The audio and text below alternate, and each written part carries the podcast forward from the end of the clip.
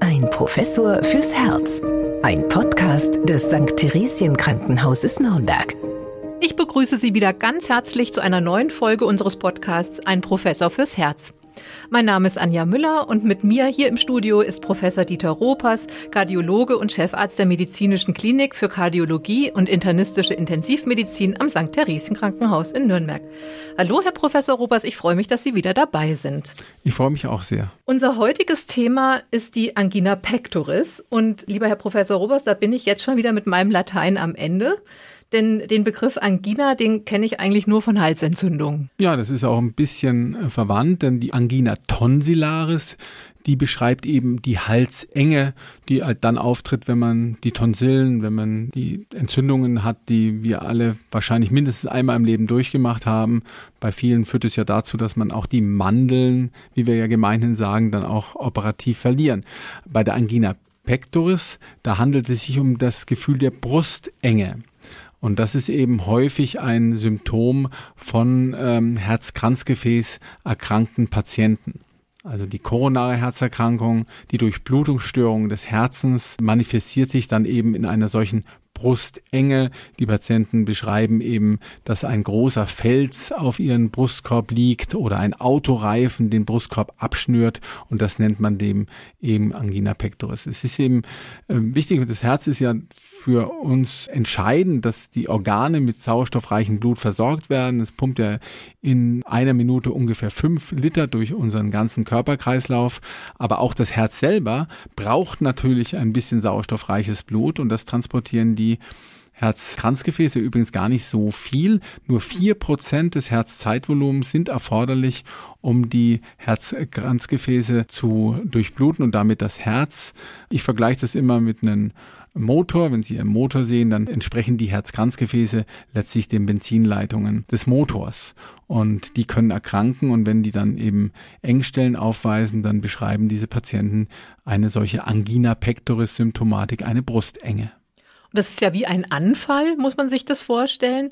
Und äh, wie lange kann der denn andauern? Ja, im Extremfall kann der eben anhaltend andauern. Das heißt, die Patienten werden diesen Anfall nicht mehr los und dann hat man nämlich einen Übergang zum Herzinfarkt. Bei der Angina pectoris gibt es eben verschiedene Begrifflichkeiten.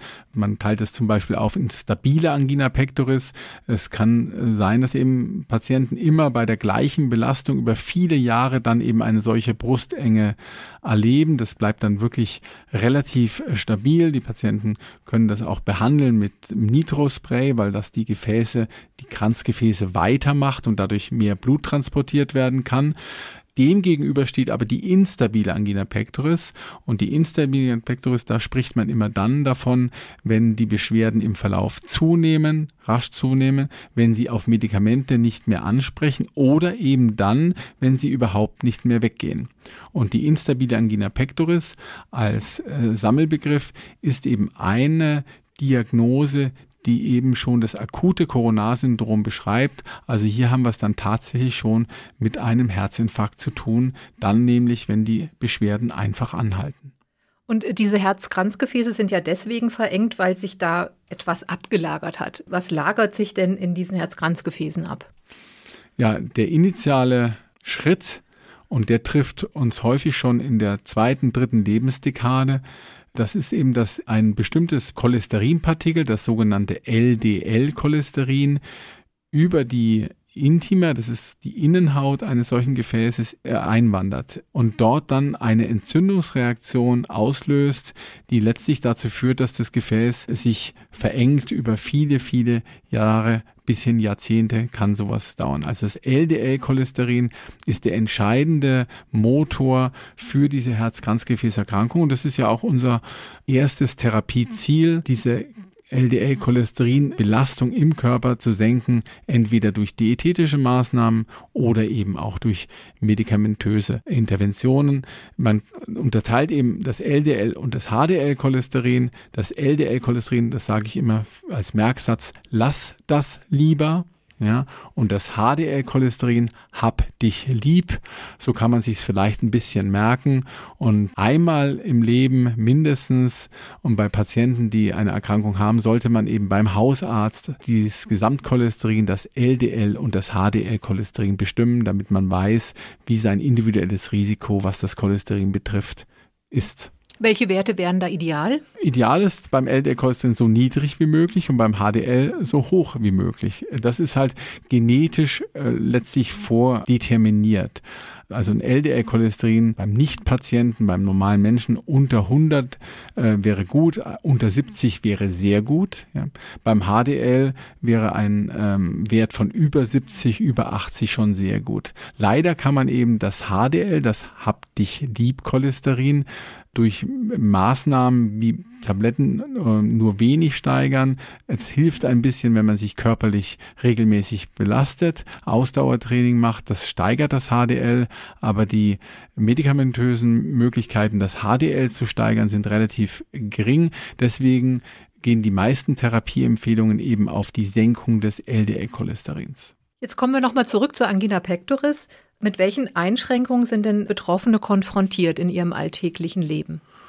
Gut, wenn sie sich belasten, entwickeln sie dieses Gefühl der Brustenge und das macht den meisten Patienten natürlich Angst, weil das ist etwas, was man nicht kennt, was bedrohlich ist und damit sind sie in ihrer Belastbarkeit eingeschränkt. Sie können keinen Sport mehr treiben, kommen vielleicht auch in ihrer Wandergruppe nicht mehr mit, äh, sind dann auch sozial eben in ihrem Umfeld eingeschränkt. Also die Einschränkungen können schon relevant sein. Vielfach kann man diese Angina pectoris Symptomatik behandeln durch entsprechende Medikamente. Also das Nitrospray habe ich schon genannt, was man sich akut unter die Zunge spritzt und dadurch einen Nachlassen dieser Beschwerden erreichen kann. Das kann man auch als Tabletten regelmäßig nehmen. Da nimmt man morgens und nachmittags eine solche Nitro-Tablette und in der Nacht nimmt man noch ein etwas anderes Präparat, damit sich das Gefäß wieder erholen kann und für die nächste Nitro-Tablette wieder empfänglich ist. Diese Dinge kann man tun, aber letztlich kommt es natürlich darauf an, dass man kausal mögliche Engstellen behandelt, zum Beispiel im Katheterlabor, wo man dann eben Gefäße, die verengt ist, mit einer Gefäßstütze erweitert, damit die Beschwerden nicht mehr auftreten oder nicht mehr so häufig auftreten. Man muss aber sagen, es gibt tatsächlich Patienten, denen kann man auch durch solche Herzkatheteruntersuchungen nicht helfen. Die werden auch dann nicht völlig beschwerdefrei. Und bei diesen Patienten, da ähm, greifen dann eben nur diese medikamentösen äh, Therapieansätze mit den gefäßerweiternden äh, Tabletten, die man dann nehmen muss. Kommen wir nochmal zu den Belastungen, denen man aus dem Weg gehen sollte. Wir sind ja jetzt nun mitten im Winter und Schneeräumen ist zum Beispiel etwas, was Angina pectoris Patienten auf gar keinen Fall machen sollten. Bei Kälte ist eben der Körper insgesamt mehr beansprucht und wenn man sich dann noch körperlich zusätzlich belastet, dann entwickeln Patienten mehr Beschwerden. Das sehen wir im Übrigen auch bei den Infarkten. Also im Winter treten Infarkte eben auch bei tiefen Temperaturen häufiger auf und das Schneeschieben ist da eines der Klassiker. Also, dass eben Patienten dann Montagmorgen Schnee schieben, es ist kalt draußen, dann Brustenge entwickeln, die nicht mehr weggeht und dann ins Krankenhaus eingeliefert werden. Und hier zeigt sich dann eben im EKG und im Labor ein Infarkt. Also, das ist relativ typisch, dass Angina pectoris in der Kälte verstärkt wird. Und es hat eben mit den Regulationsmechanismen zu tun. Manche Patienten haben auch die Neigung, dass sich die Gefäße in der Kälte etwas verkrampfen und auch das kann natürlich dann eine solche Symptomatik nochmal aggravieren.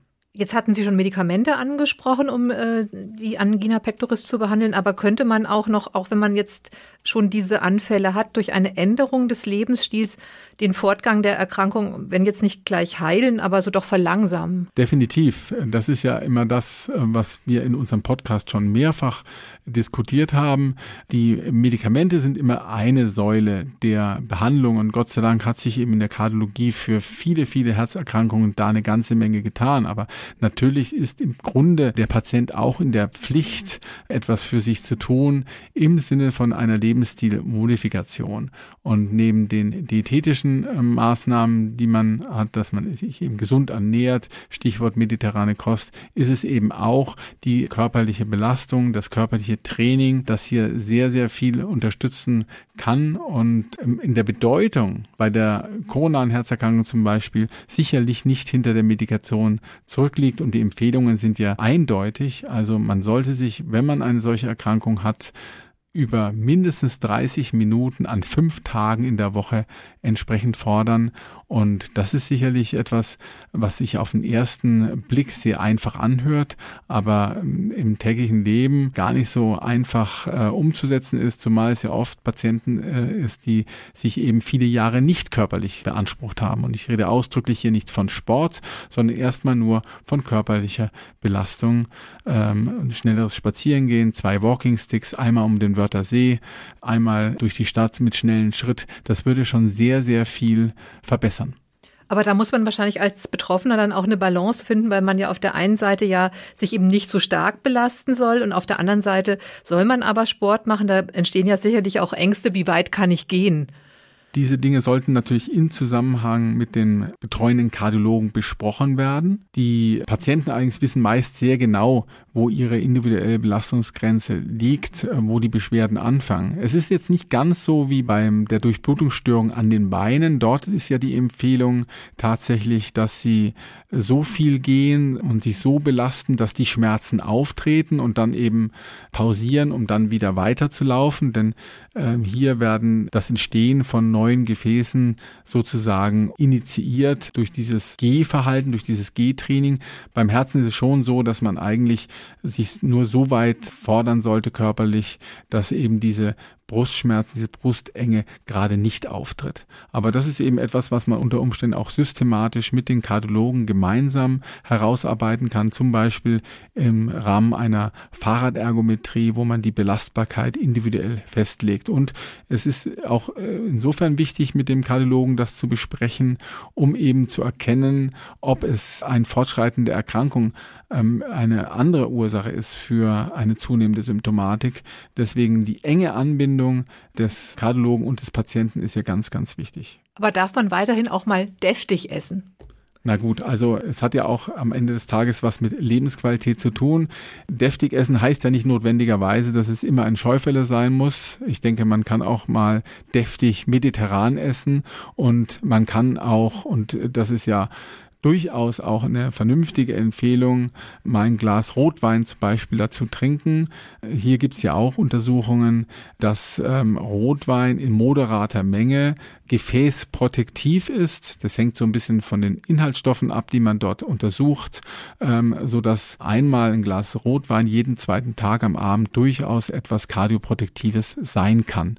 Aber mit dem deftigen Essen würde ich mich wahrscheinlich schon zurückhalten und eher mich den gesünderen Möglichkeiten, die wir ja auch haben und die weniger den typisch fränkischen zuwenden. Wenn man sich jetzt nur noch etwas diszipliniert, einen Ausdauersport betreibt, beim Essen aufpasst, nicht so viele tierische Fette zu sich nimmt, kann man dadurch dann auch diese Angina pectoris Anfälle tatsächlich reduzieren. Es gibt Untersuchungen, die unter cholesterinsenkender Medikation, unter fettarmer Ernährung auch mit anderen Interventionen, wie zum Beispiel den Senken von Omega-3-Fettsäuren, tatsächlich Patienten dann beschwerdeärmer und beschwerdefrei geworden sind.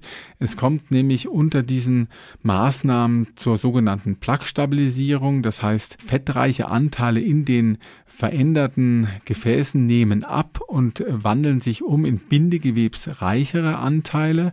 Und das führt dann eben auch wieder zu einer Verbesserung der, wir nennen das Vasomotorik, also der Beweglichkeit solcher Gefäße.